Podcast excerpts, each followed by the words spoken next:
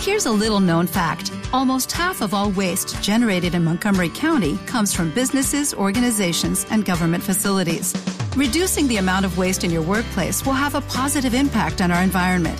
It can also save you money on your disposal costs. Reducing waste and recycling at your business is easy to do and is the law in Montgomery County. Make it your business to recycle right. Learn more at montgomerycountymd.gov slash recycle right or call 311.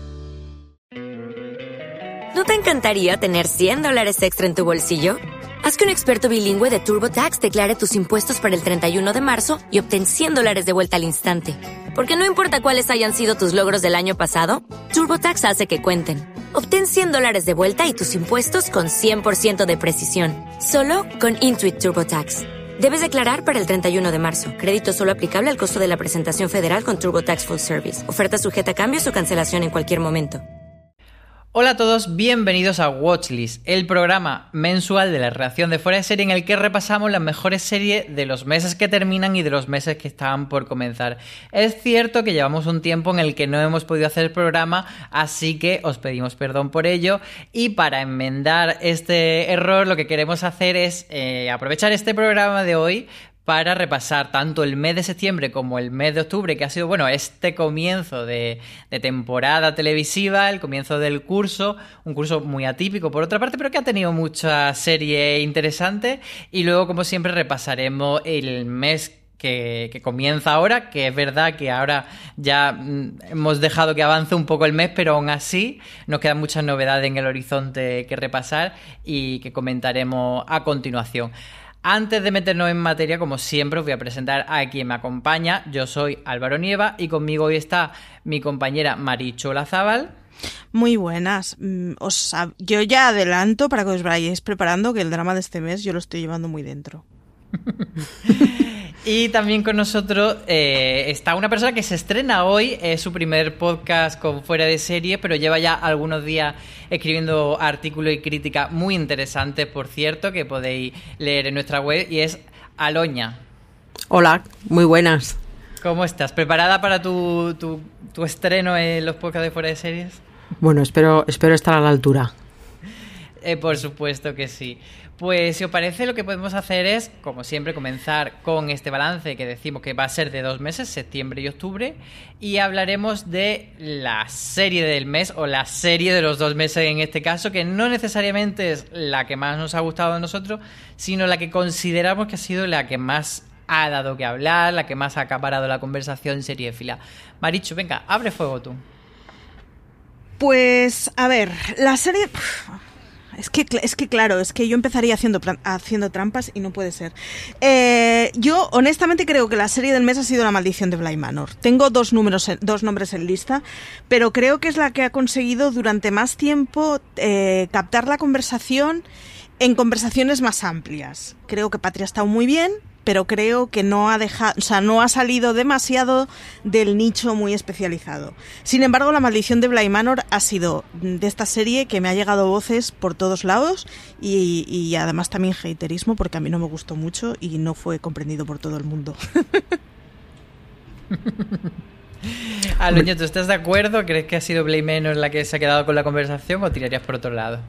Hombre, yo creo que tiene mucho que ver ahí el, el, hecho de que Netflix tiene muchos más suscriptores o, parece tener más suscriptores que, que, HBO y que luego están dirigidas a, a un público diferente. Eh, yo puedo estar de acuerdo con ella, pero no puedo dar mi opinión porque el, el, miedito no es lo mío, porque luego me da miedito y no duermo y no me gustan. Vi la primera y dicen que esta segunda da mucho menos miedo. Eh, me lo he planteado, pero de momento no la he visto. Pero a lo que íbamos, en cuanto a ruido sí que puede haber hecho más ruido, pero hombre, yo creo que, una serie como Patria, a pesar de que la línea invisible ya puso ahí una buena piedra a la hora de, hablar del, tema de ETA, yo creo que, Patria es, es, todo un acontecimiento televisivo porque además es como la confirmación de, mira, has visto, nosotros también podemos hacer series de HBO y quedan estupendas. Entonces, pues bueno, eh, sí estoy de acuerdo, pero no estoy de acuerdo. No sé si ha quedado claro. pues yo, también voy a discrepar en este caso contigo, Aloña, pero te, voy a discrepar y la vez darte la razón porque creo que la serie del mes no ha sido la serie, sino las tres series de este pack de tres series españolas formado por Veneno, Antidisturbio y Patria. Pero en cierto modo creo que, que Patria no ha sido el boom que esperábamos. Eh, que sí que tuvo como un primer empujón bastante fuerte, pero que luego la conversación no se ha mantenido a lo largo de, de todas esas semanas. Entonces me quedo ahí como un poco eso. Yo esto, no sabría si decir veneno antidisturbio ha sido más potente, pero yo creo que al final la, la gran noticia es que ha estado, pues eso, esa combinación de tres series españolas que normalmente no suele ser la serie española que, la que, la que cope la, la conversación. Así que, no sé, ahí se queda. Pero vamos allá a pasar con, con unos títulos más valorativos. Vamos a, decir lo que sí nos ha gustado, lo que no de estos meses de septiembre y octubre. Y empezamos con la parte negativa. Hemos sido engañados. Marichu, ¿qué ha sido en lo que tú esperabas algo muy bueno y te ha Me he sentido completamente engañada con Away. Yo esperaba una serie del espacio y de gente haciendo marcianadas y nos hemos encontrado con una señora que está muy lejos de casa sin poder desligarse de las cosas que le pasan en casa. Me, sentí muy defraudada. Pensaba ver una serie de ciencia ficción y me he encontrado una cosa súper cotidiana, demasiado dramática y no, quería cosas del espacio. Así que Away, sin duda como cuando te vas a algún sitio y te, preguntas si te dejaste la llave del gas abierta o la lenteja en el fuego. Pues eso durante ocho episodios. En versión espacial. en versión espacial. Aloña, ¿a ti qué te ha decepcionado de estos meses? Pues eh, la verdad es que la más gorda de todos, quizá porque también ha sido la más esperada, ha sido Fargo, porque bueno, tenía los precedentes de las, de las series anteriores, de las temporadas anteriores tan arriba, tan buenos, tan, tan bonitos, tan, todo tan especial con sus personajes raros y sus cosas. Y, y, el otro día me di dos cabezadas, entonces por un lado me sentí muy culpable, pero por otro dije, tronco, si he llegado a darme dos cabezadas es porque esto es un tostón. Yo creo que la voy a acabar cuando encuentre tiempo, que tampoco sé cuándo va a ser eso, pero, pero es, es la acabo porque está ahí Timothy Olyphant y porque tiene cosas que dices, bueno, yo tengo que saber a dónde nos lleva esto pero creo que, que los protagonistas están terribles y que es como esto es muy descafeinado. O sea, no sé si no Howley necesita un descanso, si necesita cambiar de, dejar Fargo ya, porque mira, lo has hecho muy bonito, ya está. Pero, pero ha sido una gran decepción, sobre todo porque pintaba muy bien, porque salía de, de sus pueblos nevados y decías, pues mira, igual saben hacer otra cosa, pero no, no, no ha habido suerte. Sí, yo estoy de acuerdo contigo. Creo que ha sido una forma de intentar renovarlo, pero, pero que no ha funcionado. Eh, en mi caso, el hemos sido engañados se lo voy a poner a alguien tiene que morir como la... realmente no ha sido una decepción en el sentido de que no tenía grandes esperanzas de que fuese una gran serie, pero sí que al final era un título potente de Netflix con un gran cast que estaba desaprovechadísimo y la trama pues no sé, no sé em, sujetaba, pero lo peor para mí de alguien tiene, alguien tiene que morir es que, bueno, pues intentaba ser una cosa mm, como muy, muy seria, muy avanzada, pero al final era como súper obvia en su intención. No sé si vosotros alguna de las dos llegaste a verla o con mi crítica saliste huyendo. Correcto, era eso, tal cual. O sea, desmotivando, pero, pero, pero bien. Eh, aparte, a pesar de que es lo que dices tú, ¿no? En el tráiler tenía muy buena pinta y, sobre todo el, cast que dices, ah, mira, pues que gente más maja se ha juntado aquí, pero, pero es, no, no, lo viste tú, lo sufriste tú, pues ya estaba. Sí, y bueno, sin entrar en spoiler, el final no soy el único que, que despotricó, porque por curiosidad me fui metiendo bastante en redes y mucha gente eh, estaba comentando que, que el final había parecido una engañifa y que se quedaba ahí un poco. Pues eso, que si os la perdéis, que no pasa nada. Pero porque no sea todo negativo, vamos a pasar a nuestra siguiente sección, que es, anda, pues mira, esa serie de la que no esperabas demasiado y lo dice, ah, pues mira, pues estaba muy bien. Eh, Aloña, venga, abre fuego tú en este caso. Em, ¿Me tengo que quedar solo con una? ¿O, puedo quedarme con Siempre podemos hacer trampas y... Venga, pues voy a hacer trampas. Voy a hacer trampas, eh, aunque la temática va a ser muy parecida, porque me ha dado por la adolescencia. Hace un ratico me daba mucha pereza la serie de adolescentes, pero ahora me apetece muchísimo. Por un lado quiero romper una lanza, que diría aquel, por Hit, que creo que no se está hablando lo suficiente de Hit, eh, de televisión española, eh, con Daniel Grau ahí a la cabeza. Eh, yo creo que es muy interesante, creo que pone sobre la mesa debates muy interesantes que, son muy necesarios en torno a, la adolescencia y a la educación. Y, y bueno, eh, sobre todo tiene un, casting muy bueno, muy... Es, o sea, el grupo de chiquillos conflictivos que, pues eso, en, torno a los que gira la, las, las historias, eh, está muy bien elegido. O sea, es como, como si hubiesen nacido para ello y, bueno, pues a Daniel Grau siempre se le ve con mucho gusto y, está muy simpático. Yo que he visto hace poco Perdida y, ahora he visto eh, Hit, pues eh, no tiene nada de Antonio, es un tipo como muy... La verdad es que de primeras cae muy mal. O sea, el primer, en, los primeros 10 minutos quieres darle un guantazo y decirle, mira, ahí te quedas. Muy, muy mal, sí. Pero, pero bueno, la cosa va mejorando, el tipo tiene sus traumitas, su corazoncito y tal, y, y, la verdad es que me ha gustado mucho. Y luego, por otro lado, y siguiendo con los adolescentes, pero no siendo una serie nueva, es una serie de 2014 que ha estrenado, estrenó el mes pasado, creo que fue, Filming. Me quedo con Glue, que es como el élite eh, llevado a la campiña británica con gente que, que, no tiene colegio al que ir, pero que tiene cosas feas que hacer. Y bueno, pues te tiene ahí sus, sus capítulos ahí como muy enganchado, pues es como élite, o sea, tienes el grupo de, de jóvenes que cada uno tiene su tarita y, hacen sus cosas. Y a mí me enganchó, yo me lo pues, pues creo que me duró día y medio. Y bueno, pues para una tarde de estas de, otoño que hay debajo la mantita, pues, pues me parece muy interesante, sobre todo por eso, porque sigue teniendo el, el, el esquema ese de, de, un grupo de jóvenes, un asesinato, quién habrá sido, y bueno, pues a partir de ahí pues, pues siguen pasando cosas y descubres que, que todo no es tan ideal como, como parece. Así que me quedo con esas dos haciendo trampa. Elite, la campiña británica, a mí desde luego me la ha vendido, me la ha vendido y la voy a ver en cuanto acabemos de grabar este podcast. Solo podría mejorar si llevara el victoriano, pero me vale. Marichu, entonces en tu caso, ¿cuál ha sido la sorpresa? Pues en mi caso estaba dudando entre dos que tiene HBO. En primer lugar con The Sister, que se ha estrenado justo a final, a final de octubre y sorprende bastante bien, pero me voy a quedar con Beer Town. Y me voy a quedar con Beer Town porque creo que donde otros intentaron explicar una serie de cosas y fracasaron bastante, Beer Town sale exitoso y es una serie sobre un pueblo pequeño en Suecia, nieva mucho, hay mucha oscuridad y no hay ninguna escena en donde haya luz del sol. Un pueblo que gira alrededor del hockey sobre hielo y de su equipo de hockey sobre hielo y bueno, una, el, el, hijo pródigo, aquel que consiguió vivir del hockey en Canadá, vuelve al pueblo para entrenar un equipo. Parece que es una serie de pues cómo el equipo triunfa y oh, qué bien y vamos a vivir con ellos sus alegrías, pero a mitad de temporada son cinco episodios. Da un girito en el que pasa a explicar cosas mucho más interesantes acerca de la violencia de género, la popularidad de los grupos, eh, el chantaje a menores de edad. Tiene cosas muy jugositas donde por 13 razones claramente intentó hacer una cosa muy parecida y yo creo que le salió bastante peor.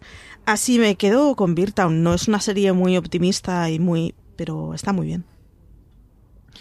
Pues muy bien esa recomendación. Yo he estado tentado de poner en esta sección Back to Life eh, una serie que ya estaba en filming pero que ha reestrenado Cosmo y por esto le di una oportunidad y la verdad es que me gustó mucho, pero como ya le dedicamos un Razones para ver en el que hablamos bastante de ella, me voy a quedar con Parque Jurásico, Campamento Cretácico, que es otra serie de la que yo realmente no esperaba nada porque me parecía ese típico subproducto de vamos a aprovechar la franquicia de éxito de los cines y hacer algo así como para niños, pero que en realidad no tiene mucha chicha. Y sí que es verdad que en principio te da una sensación de que los muñegotes son muy reguleros, pero luego incluso le coges cariñín. Y eh, lo que más me sorprendió es que empieza pareciendo que va a ser una serie de episodios de aventurilla muy naif, eh, independiente en cada episodio, pero de repente pasa una cosa en la que se desencadena la trama, una trama que no voy a, destripar, pero que está eh, conectada con la franquicia cinematográfica, que eso para mí fue una sorpresa bastante agradable, y que usa bastante el cliffhanger y te queda ahí con ganas de seguir viendo más episodios, incluso de una segunda temporada. Así que yo creo que, que ha sido un acierto, mm, pues eso, de los que, de los que no, no esperábamos nada. ¿Y en, qué plataforma está? En Netflix, es una serie de Netflix. Ah. Así que la, la, apuntadla a quien no lo hayáis visto porque... Sí, sí, me lo apunto, me lo apunto. Está bastante bien para un ratito así, como tú decías antes, de, quedarte en el sofá con la mantita dándole un episodio tras otro, mm. pues está bastante bien. Vamos ahora a hablar de los dramitas del mes. No sé si vosotras tenéis alguno que hayáis detectado, pero yo voy a, a lanzar un, uno que yo creo que no ha sido como otra vez hablamos de dramas, de cosas así, de polémica, sino como más bien una conversación que creo que sí que se ha generado a raíz de mm, de que Veneno fuese una serie semanal y Patria también, mientras que Antidisturbio era, era en modo maratón y otras series también, por supuesto, siguen como la de Netflix en modo maratón. Entonces creo que se ha generado bastante esta conversación de si disfrutamos más la serie como antaño semana a semana o si el maratón eh, tiene sus ventajas pero también está muriendo. Si, no sé, Aloña, ¿cuál es tu opinión eh, al respecto? Oh, yo soy muy de maratones. Perdón. Eh, a mí es que me gusta, ya que me pongo a ponerme tres o cuatro para, para meterme más en la idea. Pero, pero creo que a nivel de, de medios, o sea, de que tenga más alcance, de que se hable más de ella, yo creo que funciona mejor el, la, la, emisión semanal. Es cierto que se ha hablado mucho de antidisturbios mm, de por sí, o sea, mm, no sé cómo habría sido con una emisión semanal, porque igual ya hubiese sido la locura. Pero, pero bueno, yo es que mm, soy más de sentadas, entonces incluso cuando son emisiones semanales espero acumular tres o cuatro para, para, para verlas del tirón. Eh, yo creo que cada cosa tiene sus, sus inconvenientes y sus ventajas. Habría, había alguien que decía la semana pasada, creo que era, que mm, imaginaros mm, cómo hubiese sido Juego de Tronos si hubiese sido emitida toda la vez, no, no hubiésemos vivido la boda roja igual, no, no hubiese sido la trascendencia quizá no hubiese sido igual, no lo sé. Yo, pues eso, para gusto los colores. Marichu, ¿tú de qué lado te decantas? Me tengo que, me tengo que decantar por la emisión semanal, aunque aunque luego yo no tenga autocontrol para verlas en varios días. Y es que me parece que la emisión semanal sobre todo lo que permite es que si a posteriori ves que la serie funciona o que hay gente que te hable de ella, sea más fácil sumarte a ella. Me parece que la emisión de golpe lo que tiene es que una vez te ha pasado la serie, ya te están hablando de otros títulos y es como, bueno, pues cuando acabe esta que acaban de estrenar me pondré a verla. Y al final no pasa. Y yo me doy cuenta que hay muchas series que me pasan completamente desapercibidas porque en el momento digo estaría muy bien, pero es de la semana pasada o de hace dos y ya se me ha puesto por delante otra y lo uno por lo otro y la casa sin barrer. Y sin embargo, con las emisiones semanales me es mucho más fácil irme sumando en algún momento. Así que no, no, no soy yo disciplinada como para que pueda seguir las estrenadas del tirón. Sí, yo en general creo que al final tampoco hay que ser eh, tan salomónico de, decir una cosa u otra, pero eh, creo que las series semanales se disfrutan más, pero también tiendes a desengancharte mucho más fácilmente si no te ha encantado la serie dices bueno pues es la semana siguiente ya como que te da pereza eh, a mí me pasó por ejemplo recientemente con, con Walking de Wall Beyond que el primero lo vi y me gustó vi otro más pero luego ya no he seguido. Y con Rise by Wolves también se me ha quedado alguno ahí trascornejado que la quiero acabar pero bueno es como que, que te deja ahí como un poco más de pereza. Y el lado negativo que tienen los maratones eso es la, la incapacidad de generar una conversación en la que sepas que todo el mundo está en el mismo punto de la temporada eh, y al final siempre habla o, sin spoiler o al final de la temporada y que muchas veces se quedan ahí eh, como flor de un día, que es lo que le pasa muchas veces a Netflix. Y luego también una cosa que le veo muy negativa es que como las consume en un fin de semana, cuando llega la siguiente temporada, eh, la olvida mucho más fácil que cuando se va a una serie como Anatomía de Grey de parón veraniego y la deja en marzo y la recupera en septiembre y no ha pasado tanto tiempo entre, entre el final de una temporada y el principio de otra. Yo creo que por ahí van un poco eh, algunos apuntes sobre, sobre este posible drama. No sé si tenéis algún otro drama de estos meses que, que queráis comentar. Tengo dos. Uno, la redacción de Fuera de Serie se rió de mí por, por, ser una Antoñita la fantástica y no aceptar la realidad. Y la segunda es que me han cancelado Mindhunter. Ya, mm, ya, o sea, vale, bien, esto lo sabíamos todos, de acuerdo. Pero yo no, no quería convencerme de ello. Y ahora parece evidente que Mindhunter no tiene fecha de vuelta. Eh, su creador ya ha dicho que es muy cara para los cuatro gatos que la veíamos. Me siento profundamente ofendida. Y nos vamos a quedar sin la tercera temporada de Mindhunter, así que estoy de luto, estoy mogollón de luto. A ver, es que me sorprende mogollón que, que, que, estuvieses todavía con la esperanza cuando ya se dijo claramente que los actores eh, ya habían, se habían ido, que no estaban, eh, eh, pues eso, que no tenían el contrato ya para hacer una siguiente temporada. El vaso medio lleno, medio lleno. Estoy muy dolida, en serio. Así que yo me lo he tomado fatal, ¿eh? Y, eso, ya, pues todos os reísteis de mí por no haberlo asumido, pero pues nada, nos quedamos sin Mindhunter. Eh, aunque no me ha gustado mucho ese, ese tonito de Fincher de yo no trabajo para que me vean cuatro gatos y estas cosas, me ha parecido un poco, un poco snob porque es como tronco, tú te pones a hacer una serie y luego si tienes suerte la gente te ve y si no, no, que es lo que hace todos los creadores de series del mundo. Pero bueno, pasando de ese tema, tengo otra cancelación que no sé si habéis comentado previamente por aquí, pero bueno, eh, Glow. Uh, nos hemos quedado sin Glow, se han llevado por delante Glow porque resulta que mira una pandemia, porque claro, no podemos decir, pues mira, haremos la cuarta temporada de Glow en 2025. No, cogemos y decimos, se acabó la fiesta. Hombre, tronco, para una serie que haces de, de, mujeres ahí dándose hostias y luchando por lo suyo, eh, eh, pues, pues no sé, igual haber tenido un poco más de paciencia. Me está empezando a hartar un poco eso de, no, es que como tenemos una, una, una pandemia de por medio, pues vamos a empezar a, a, cancelar cosas.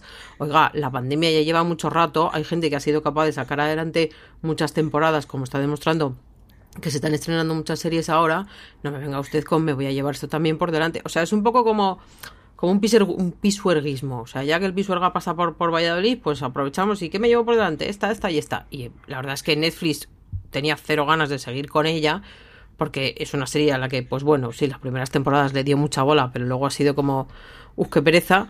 Y, y, me tiene mucho, más, mucho más cabreada que, que el esnovismo de David Fincher, me tiene en la cancelación de Glow sin ninguna duda.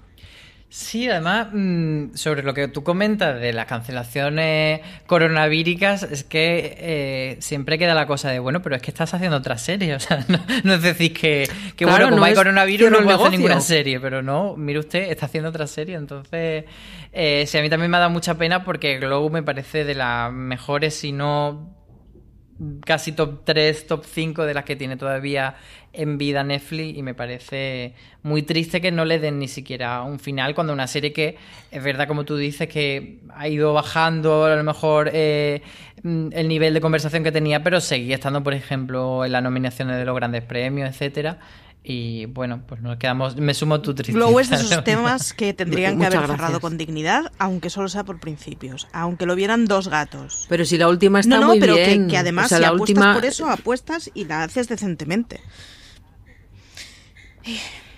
Es que yo eso de es que hacemos series para que la vea la gente, pues claro que sí, pero todo el mundo, pero pero oiga usted, eh, pues bueno, pues hay veces que salen las cosas mejor y cosas peor y tenga usted un respeto por los que sí están, o sea, eso de nos preocupan más los que no están y no nos han visto nunca, que los que sí que nos están viendo, bueno, pues pues muy bien, pues igual un día me enfado y dejo de pagar la suscripción ya. Sí, yo creo que no que no están valorando eh, que al final tú puedes ver muchas series, pero series favoritas no tienes tantas. Entonces, lo de las gallinas que entran por las que salen mm, no me funciona tan bien como argumento. Pero bueno, hmm. vámonos con a ponernos categóricos y a decir cuál ha sido la mejor o la peor serie del mes. Y solo podemos elegir la positiva o la negativa. No podemos hacer las dos cosas, así que podéis elegir entre ser buenas o malas. Empezamos. Yo me voy a quedar con la mejor. Voy a optar por un título, además del que se ha hablado poco, pero que es drogalina pura para las series, para los que nos gustan las series políticas. Y es la ley de Comey. La tenéis en Movistar. Son cuatro episodios que se emitieron en dos veces, porque de hecho eran dos episodios dobles. Y básicamente, eh, ahora además que estamos en momento electoral estadounidense, eh, habla de las primeras elecciones de Trump, de la intervención del de, gobierno ruso en todo ello y del papel, sobre todo, del exdirector del FBI, eh, James Comey, en bueno, pues todo lo que pasó con los correos de Hillary Clinton y con la intervención rusa en las primeras elecciones de... ¿No te encantaría tener 100 dólares extra en tu bolsillo? Haz que un experto bilingüe de TurboTax declare tus impuestos para el 31 de marzo y obtén 100 dólares de vuelta al instante.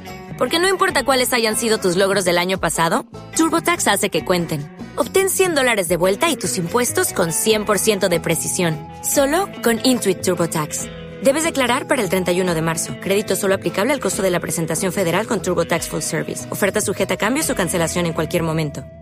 De Trump de hace cuatro años. Así que yo mm, soy consciente de que hay otras series que de las se recordarán más tiempo, pero me parece un serión y es un serión además para todos aquellos que nos gustan el, el salseo político. Pues esa es la apuesta de Marichu. ¿Cuál sería la tuya, eh, Aloña? Pues yo elijo dar amor y elijo dar amor a, El pájaro carpintero, que también es eh, una serie que, que, tiene que ver con la historia de Estados Unidos, pero que se remonta, se remonta algunos años más. Eh, para empezar, me parece fabuloso que Ethan Hawke esté totalmente desatado. O sea, eh, John Brown era un personaje que sigue despertando sus amores y sus odios en Estados Unidos. Hay gente que piensa que simplemente era un tarao. Hay gente que, que piensa que, que, fue un líder de, de, la causa abolicionista y que, que, fue el que verdaderamente tuvo que ver con, con la guerra que se vivió después. Y, bueno, la verdad es que es una serie un poco rara porque, eh, bueno, está, adapta un, un libro. El, el, cuando llega al tercer capítulo se ha, se ha comido ya la mitad del libro y yo creo que, que Ethan Hawke ha querido darle pues, pues otro tono, o sea, otra visión basada en el libro, pero que no sea estrictamente la del libro. Es una pena que no respete, por ejemplo, el slang que maneja el libro. En el libro eh, Cebolla, que es quien nos está contando la historia, no habla como habla en, en la serie, habla como, pues como hablaría un, un chiquillo negro de, de aquella época, como pues con, con su acento y, y sus cositas, pero, pero la verdad es que es, es, muy interesante porque cuenta una versión de la historia que no es muy conocida o, o igual es, es conocida, pero, pero es necesaria ponerla sobre la mesa porque, porque ofrece muchos puntos de vista de, de, de todo lo que pasó para llegar a la guerra y de, y de cómo se trataba a, a, los negros en aquella época cómo, y cómo vivían ellos su propia situación, ¿no? Eh, se dan, hay secuencias muy, muy curiosas de, de, cómo ellos incluso están convencidos, pues bueno, de que el esclavismo es lo que hay y de, y de que, y de que no se puede hacer otra cosa. Entonces, eh, yo creo que mm, ha hecho menos ruido del que nos gustaría, porque ahora el mundo estaba preocupado por otras cosas, como, como unas elecciones que no se acaban nunca o como la pandemia, pero, pero yo creo que, que merece un vistazo. Pues hecha esta recomendación, para quien no haya visto El pájaro carpintero, yo me voy a quedar, por supuesto, con Veneno como la mejor serie de estos meses de septiembre y octubre, porque me parece que más allá de que a mí me interesa mucho el personaje de Cristina Ortila Veneno y que me gusta el universo que suelen crear los Javi en audiovisual, Creo que es un gran paso para ellos dos en su carrera, que han subido muchísimo el listón en cuanto a dirección y en cuanto a guion, que es una serie que tiene muchas capas, que no se queda solo en lo anecdótico y en esas recreaciones tan fieles que han hecho pues de las intervenciones de, Cristina en el Mississippi o en los D con los Álvame, y que de verdad que hay muchas cosas que son para... Yo me he tirado horas y horas y horas viendo vídeos de YouTube buscando este momento, cuando tal. Eh, también, bueno, Beatriz, nuestra, nuestra compañera, hizo un artículo sobre los cameos y también hay, hay un universo de, de detalles que es muy interesante de ver, pero yo creo que más allá de todo eso, que un poco más anecdótico, un poco más superficial, eh, Veneno tiene mucho peso, tiene mucho mensaje y tiene muchas capas de lectura que, que la hacen una serie como para verla varias veces y entenderla varias veces. Así que para mí ha sido un viaje enorme, he llorado muchísimo. Sí que es verdad que el tramo final no me parece lo más brillante, eso sí que lo he de decir, pero en, en términos generales me parece una serie bomba. Así que incluso por encima de Patria y de Antisturbio yo me voy a quedar con esta como la, mejor serie de, estos meses. Dicho esto, ya podemos pasar a, comentar lo que nos viene encima. Hemos hecho ya, cerramos ese repaso de, de lo que hemos visto, lo que más y menos nos ha gustado, así que vamos a ver de lo que tenemos más ganas. Empezamos como siempre con Cállate y Toma mi dinero, que sería la serie de estreno que más nos apetece ver de este mes de noviembre. La Marichu más truculenta apuesta por Des, que es una serie que traerá Play, que es una miniserie protagonizada por Tenan, en donde Tenan da vida al asesino, uno de los asesinos en serie más, más prolíficos que hay ingleses, que es Nielsen, que era un señor que se cargó al menos a 15 personas, a los que además atraía a su casa pues generalmente cogía a gente necesitada y atraía a su casa con el rollo de te doy una cama en la que dormir y un plato que comer y desaparecieron 15. Así que es una de esas series de True Crime que a mí me flipan completamente, que tiene buena pinta, que Play nos está, nos está sacando unas series con una calidad de lo más de interesante y que además está protagonizada por Tenant, así que mala no puede ser. Me encanta el eufemismo de desaparición pensaba, pensaba que tú de tu truculencia, fíjate, iba a apostar por el asesinato de Middle Beach, que es otra otra serie así, un poco de este corte, pero esta es serie documental, así que bueno, la veremos y ya hablaremos de el mes que viene, qué tal. Eh, Aloña, ¿tú qué te quedas con, con cuál estreno te quedas de este mes de noviembre? Pues yo voy a seguir con Staff Play, pero voy a apostar por Guns of London eh, os voy a reconocer que cuando en primavera hubo todo ese ruido de, oh, madre mía, qué sirón, que no sé qué, me dio muchísima pereza. Entre otras cosas porque yo, a mí la última temporada de Peaky Blinders ya se me ha atragantado, o sea, eh, tanta locura, tanto guantazo y tanta cosa, eh, se me hace como bola. Pero mm, bueno, he tenido la oportunidad de, ver los primeros y, y chico, qué, qué, cosa más bien hecha, qué Londres más feo, qué... qué gente más mala y luego además, pues sí, pues, pues reparten guantazos como panes, pero están muy bien repartidos y los reparte un personaje que es muy interesante. Eh, mm, voy a dejarlo en es un personaje muy interesante porque tampoco quiero meterme en spoilers, yo creo que eh, eso, te gustan las cuestiones violentas o no, te mole la mafia o no, hay que darle una oportunidad. Y si después de su primer capítulo de hora y media, que estoy totalmente en contra de esas cosas, porque hora y media ya es una película, óigame, pues, pues bueno, si, si, te, si te consigue enganchar, mm, adelante con todo porque yo creo que no hace más que, más que mejorar, eh, porque eso, hay, hay mucha mafia, hay mucha gente que quiere su dinero y que quiere seguir con su negocio, y esta gente no es de la gente que se va a sentar contigo, tiene una reunión y te dice, bueno, pues ya lo hemos arreglado. No, no, o sea, o, lo arreglas o te vas al hoyo, entonces, pues bueno, puede crear, puede generar una cantidad de muertos como hacía tiempo que no veíamos en una serie. Así que me voy a quedar con, con ella y a ver a final de mes si la impresión sigue siendo igual de buena. Yo solo digo que hemos fichado otro optimista, pues. porque en la serie puede haber una gran cantidad de muertos. Dicho como algo bueno, yo ahí lo dejo, ¿eh? Es que, es que, es que el nivel es elevadito. En los dos primeros capítulos el nivel es elevadito. Entonces yo creo que que el carrito va a ser va a ser grande, las funerarias van a trabajar a tope, pero bueno, eh, eh, es lo que tiene la mafia. Y es que además hay mucha mafia ahí metida, porque están los ingleses, están los, los asiáticos, una Europa del Este, el otro de no sé dónde. Eh, hay mucha gente muy mala ahí. Sí, sí. Pues mira, es buena recomendación precisamente para la gente a la que no le ha convencido esa mafia de Fargo temporada 4 de la que tú hablabas antes. Pues mira, aquí se corrige el rumbo. Yo por seguir dándole amor a la serie española me voy a quedar con el estreno de Nasdrovia, que en este caso sí que hago un poco de trampa porque eh, pude ver un par de episodios cuando los presentaron en el Festival de Vitoria y me gustaron mucho. es una comedia negra eh, que parte de una premisa bastante bastante típica en el sentido de que son dos personas bastante normales eh, que están interpretadas por Hugo Silva y Leonor Watling que se ven enredadas por una historia de, mafia rusa que le piden y siempre cada vez le piden más dinero y tienen que pagarles, pero no les pueden pagar. Pero al final en eso no inventa la, la Coca-Cola, desde luego. Pero bueno, luego su tratamiento sí que es bastante interesante, divertido. Eh, tenemos ruptura de la cuarta pared con Leonard Watling hablando a cámara, que está genial ella. Así que yo creo que, mm, que se suma a esa línea de acierto en comedia que ha hecho Movistar por apostar por otro tipo de comedia. Y, que bastante, una cosa que puede ser bastante amena y que tiene también alguna capilla ahí que, que luego analizar. Así que yo me quedo con esta.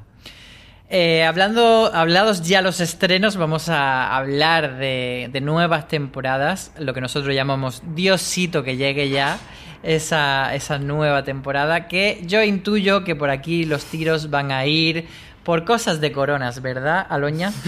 correcto, correcto. Sí, yo no estoy esperando otra cosa más que no sea The Crown.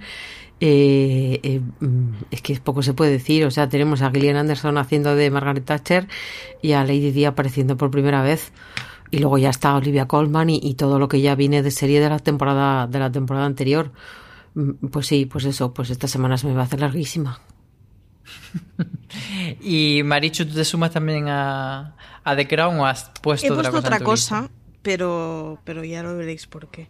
Eh, he puesto la materia oscura y es que el año pasado la primera temporada fue de, ah, pues me ha gustado, pero tampoco sin mayor excitación y sin embargo es una serie de la que me he acordado un porrón de veces durante el año y que, que, voy a gozar mucho más la segunda que la primera solo por, por, el recuerdo que me ha ido dejando la primera y lo mucho que me he acordado de ella durante este año.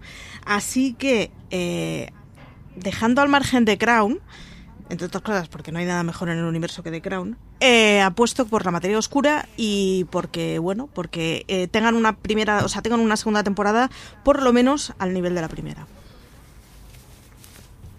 Pues fíjate que yo, por hacerme el original pensando que las dos ibais a poner The Crown, había puesto en mi lista precisamente la materia oscura, que, no la vi en su momento y me he puesto recientemente a verla y me, y me ha gustado bastante porque es una serie como, pues eso, para ponértela a la hora de, la comer así, de comer así entretenidilla, amena, que no te pide mucho, me, gusta bastante. Así que fíjate, ya había puesto también la materia Osos polares con escudo, Ahora ¿qué más le puedes pedir a la vida? Por supuesto. Ahora vamos con, bueno, hemos destacado esos grandes estrenos, esos grandes regresos que todo el mundo tiene en el punto de mira, pero también vamos a centrarnos en, cosas menos llamativas, en cosas que podrían ser las series tapadas del mes, esas que no parten como caballo ganador, pero que creemos que puede haber ahí algo de chicha.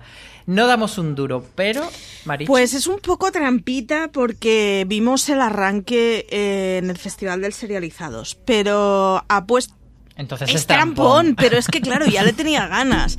Apuesto por Parlament, que es una serie europea eh, sobre básicamente política europea en clave de humor y está muy bien, es muy entretenida y yo creo que es de esas series que puede sorprender, pero, pero como pasa con muchas de las que tiene Filming, ¿eh? que tiene una media de calidad de catálogo bastante, bastante buena. ¿Y tú, Aloña, algo por lo que no des un duro, pero...? Pues eh, yo debo reconocer que literalmente no daba un duro, es más, no me apetecía nada. Pero luego vi el tráiler y dije, pues, pues me va a apetecer mucho. Eh, estoy hablando del asistente de vuelo, que estrena HBO con Kali Cuoco y Michael Huisman. Eh, debo reconocer que mi gran interés es Michael Huisman, no, no os voy a engañar. Pero eh, bueno, a pesar de que me parece que, puede estar un poco trillado eso de, oh Dios mío, me he acostado y ahora me he levantado y hay un muerto a mi lado, como si fuese algo normal. Eh, no sé, mm, entre que me pareció que el, el reparto estaba, era, era curioso, las localizaciones, el... Mm, igual soy yo que me quiero convencer y luego en el primer capítulo digo, también tú dejarte llevar por un tráiler.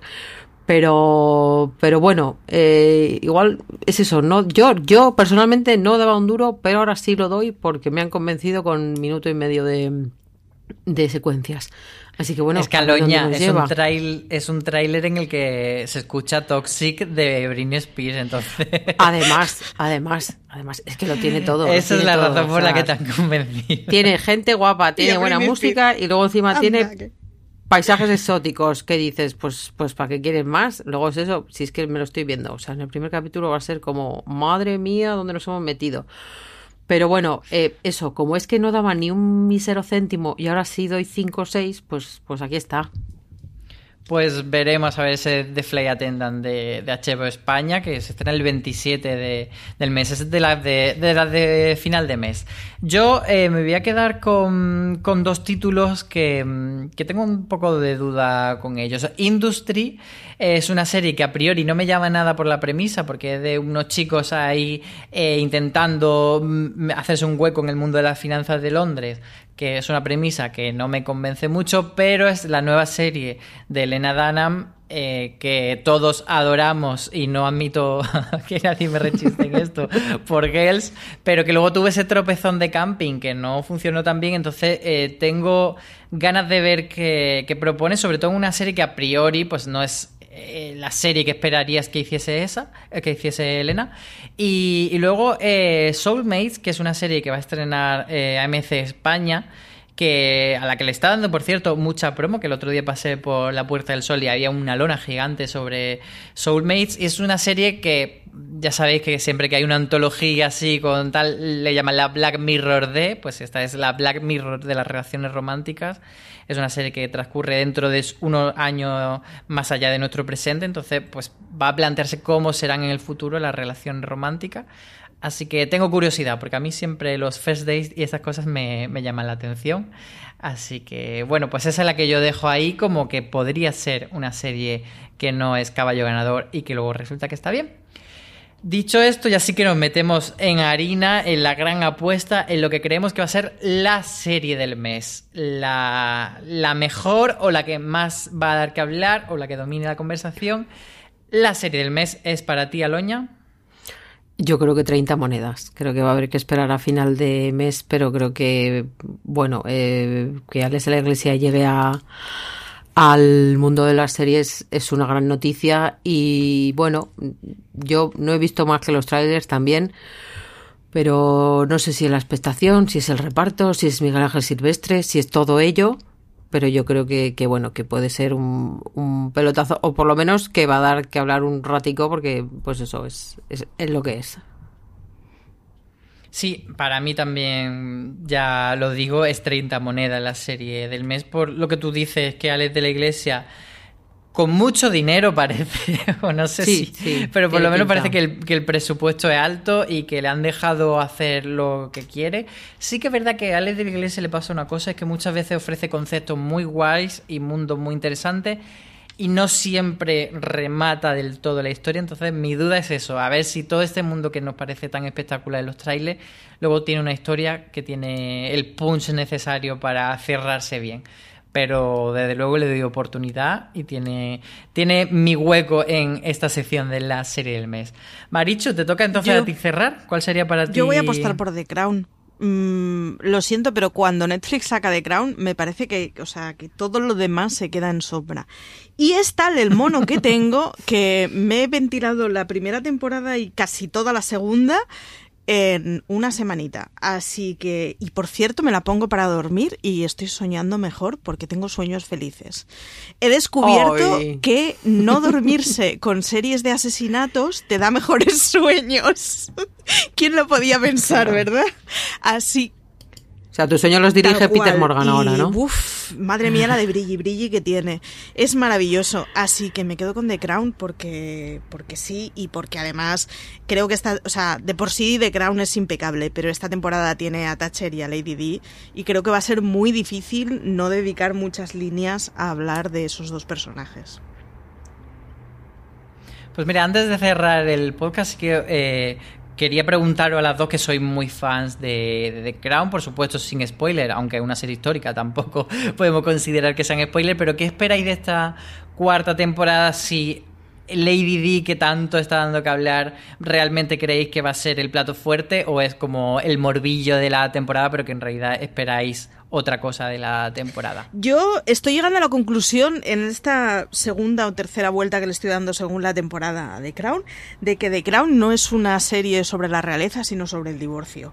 Así que, creo que, sí, que, que, Lady Di va a acaparar todo y que el, el recurso de la maldición del divorcio y de la maldición del cómo hay que atenerse a las reglas si perteneces a ciertas familias, eh, puede dar mucho juguito y, es que fue uno de los grandes hitos históricos, absolutamente todo el recorrido que hubo del matrimonio de Lady Di, así que... Y además es que creo que, que, que, que llevan mucho tiempo encarando lo que, lo que va a pasar con, con, con el final de Lady Di, o sea que no, no es spoiler, señores, esto es historia. Pero, pero es que sí, es que creo que, que nos va a dejar a todos de decir, oh Dios mío, oh Dios mío. Yo creo que para ese juguito al que tú haces referencia eh, va a haber que esperar una temporada más porque, bueno, para empezar, Elizabeth de Vicky tendrá que coger ese personaje que no sé cómo va a afrontar con esa altura, pero, pero eh, yo soy de las que cree que, que, bueno, tenemos el vestidazo, la boda, el viaje a Australia. No son, no, no son spoilers que salen en el tráiler, ¿eh? no nos enfademos. Eh, pero yo, o, no, o, igual son las esperanzas, o igual que como amo a Gillian Anderson, pues adelante con todo. Creo que para empezar va a ser espectacular verla en un papel de una señora que, que, que fue tan importante y tan odiada en, en, en, ese país y en muchos otros, y luego que se tiene que, enfrentar a, a, momentos muy difíciles de la historia, porque, bueno, pues tuvo sus, sus huelgas, tenemos ahí una una guerra de mentirijillas, vamos a, vamos a llamarlo así, de por medio. Entonces, eh, yo creo que, que, puede estar espectacular Gillian en esos momentos y luego no tenemos que olvidar que eh, Isabel y Margaret se llevaban a matar. Entonces, tener a Olivia Colman y a Gillian Anderson eh, tirándose los trastos a la cabeza con, con, en ese saloncito con su timbrito y su bolsito puesto al lado de la silla, como si fuese a salir de casa cuando no sale, yo mato por esas escenas, literalmente. Me alegra no ser la única que, que tengo... se escojona cada vez que ve el bolsito ese ridículo que le acompaña a todos Hombre, lados. hombre, eh, aparte de que es muy pequeño para salir con no nada te cabe de casa, nada. Es, es ridículo que, que, que, tú andes por, por tu casa, o sea, sales de, de, la habitación y te vas al salón con bolso. Venga, hombre, señora, que yo entiendo usted que usted es reina, pero que, que eso es ridículo. Pero bueno, que, que no, otro día dedicamos una portada más grande al bolso, si queréis eh, es eso. O sea, eh, yo creo que, que, Margaret es nuestra gran esperanza y estoy de acuerdo contigo en que le van a dedicar, pues es que lo merece, ¿no? Eh, eh cómo se llegó a, al divorcio. Sí que es cierto que en el, segundo tráiler, eh, en ese en el que están ahí todas las mujeres de la familia real hablando de, de ella y supongo que despellejándola, se deja entrever ¿no? el, el mal ambiente que, que, había, pero yo creo que vamos a tener que esperar un poco más, que ahora de momento va a ser todo un poco, nos casamos y somos infelices, pero, pero ya el, el desbarre total yo creo que llegará sí. en la siguiente. Pero bueno, eso, que ya veremos el domingo que viene y si nos dan de todo, pues mejor que mejor. Pues yo escuchándoos creo que hay que proponeros que hagáis un, razones para ver un review de esta temporada de Crown muy, muy, a fondo porque tenéis muchas cosas que decir incluso cuando todavía no se ha terminado la temporada así que cuando la veáis supongo que os dará para hablar largo y tendido. Eh, pues nada, ya hemos terminado este repaso de, de, de meses seriéfilos de Watchlist. Así que muchas gracias por acompañarme, eh, Marichu, en este Nada, podcast. Muchas gracias a ti por pastorearnos. Y a Loña Fernández Larrechi, que te estrenas también con nosotros, así que muchísimas gracias por acompañarnos. Nada, muchas gracias por invitarme, ha sido un placer. Y a los demás nada más deciros que, que, gracias también por llegar hasta aquí, hasta el final del podcast y escucharnos. Recordaros que podéis suscribiros a nuestra cadena de podcast en las diferentes plataformas en las que estamos, como Apple Podcast, Evox, Spotify, etcétera, y que próximamente iré escuchando nuevos episodios con nuevas recomendaciones de series y mucho más contenido. No quería dejar de, aprovechar la oportunidad de cerrar este podcast para mandarle un gran beso a, a Marina Such y a Valentina Martina Morillo, que me han acompañado en los anteriores Watchlist. Así que ahí va ese beso para ellas y para Burgos, que siempre lo decíamos. Y nada, los demás, muchas gracias por estar aquí y nos vemos en el siguiente podcast.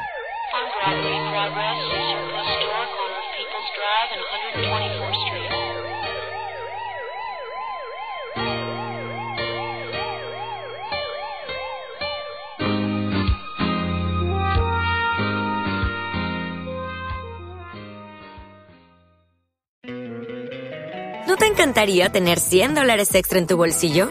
Haz que un experto bilingüe de TurboTax declare tus impuestos para el 31 de marzo y obtén 100 dólares de vuelta al instante.